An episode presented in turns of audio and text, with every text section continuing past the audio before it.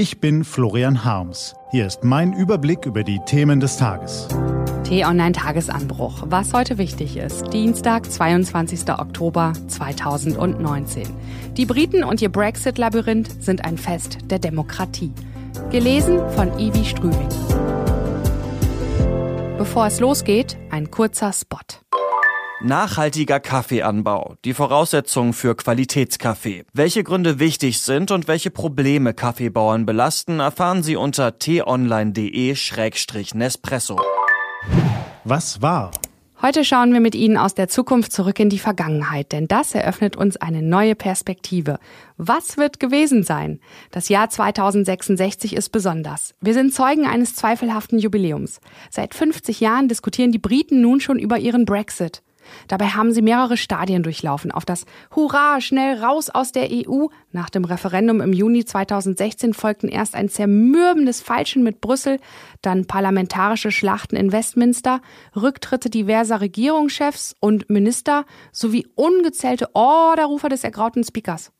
Im Herbst vor 47 Jahren, genauer gesagt am 21. Oktober 2019, entschied eben jener Speaker, die Abstimmung über das nach allerhand Querelen mit der EU ausgehandelte modifizierte Austrittsabkommen nicht zuzulassen. Begründung, der Inhalt des Vertrags ähnele zu sehr demjenigen, über den bereits zwei Tage zuvor nicht abgestimmt worden sei. Eine Debatte sei also eine Wiederholung und damit ordnungswidrig. Klingt schräg, freilich. Aber die leidgeprüften Briten hatten sich damals schon längst daran gewöhnt, dass ihnen jeder neue Tag eine weitere Absurdität im großen Brexit-Theater bescherte. Die einen wollten den Austritt unbedingt, die anderen auf keinen Fall. Die dritten eigentlich schon, aber bitte mit ein paar Sonderwünschen garniert. Die vierten wollten irgendwas dazwischen. Die fünften hatten vergessen, was sie wollten, machten aber trotzdem Rabatz. Und die sechsten griffen sich an den Kopf. Und so streiten sie seither munter weiter. Tag ein, Tag aus, Jahr für Jahr. Heute, 47 Jahre später, ist das Lager derjenigen, die noch wissen, worum sie sich überhaupt streiten, auf wenige ergreiste Parlamentsveteranen geschrumpft. Die meisten haben keinen blassen Schimmer, was einst der Anlass war. Und es ist eigentlich auch egal, seit Großbritannien in der reformierten EU zu neuer wirtschaftlicher Stärke zurückgefunden hat. Es läuft prächtig für Europa. Heute im Jahr 2066. Und jetzt kehren wir zurück in die Realität des Jahres 2019. Denn der Herbst 2019 zeigt uns vielerorts eine aufgewühlte Welt. In Barcelona liefern sich Anhänger der katalanischen Unabhängigkeitsbewegung Straßenschlachten mit der Polizei. Molotow-Cocktails und Steine fliegen, Schüsse fallen. In Nordsyrien ist die Lage anderthalb Wochen nach dem türkischen Einmarsch chaotisch. Hunderttausende leben in Angst vor Bomben, Scharfschützen, Überfällen. In Hongkong prallen täglich Demonstranten und Polizisten aufeinander. Im Libanon bringen Massenproteste die Regierung ins Wanken. Beobachter warnen vor einem neuen Bürgerkrieg. In Chile eskaliert der Aufstand gegen die Regierung. Plünderungen, Verwüstung, Tote. In Kaschmir schüren Schießereien und Bombenexplosionen die Kriegsgefahr zwischen den Atommächten Indien und Pakistan. Im westafrikanischen Guinea protestieren Tausende gegen den Langzeitherrscher. Auch dort gibt es Tote. Wir erleben unruhige, gewalttätige Tage und selbstverständlich ist jedes Opfer eines zu viel. Ebenso verständlich ist das Verlangen der Menschen nach Demokratie, Freiheit, Mitbestimmung. Deshalb sollten wir heute beim Blick auf London milde walten lassen.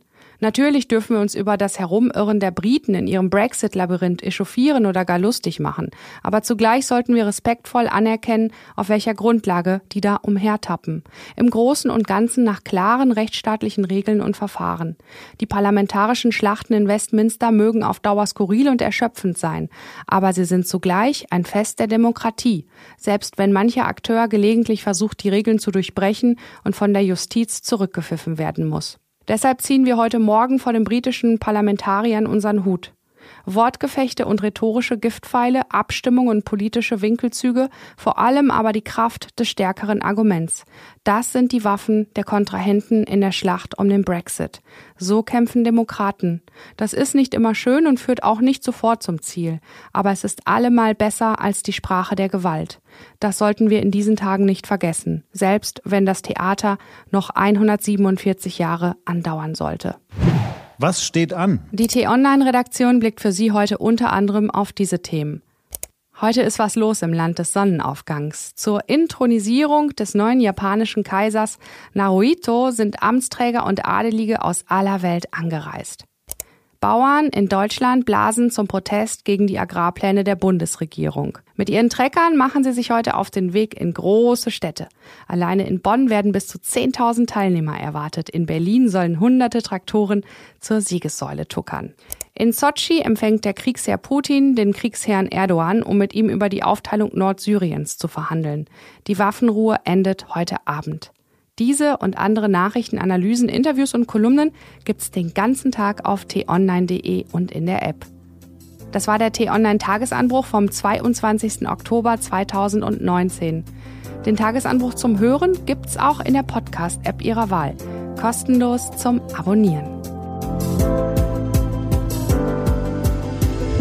Ich wünsche Ihnen einen frohen Tag. Ihr Florian Harms.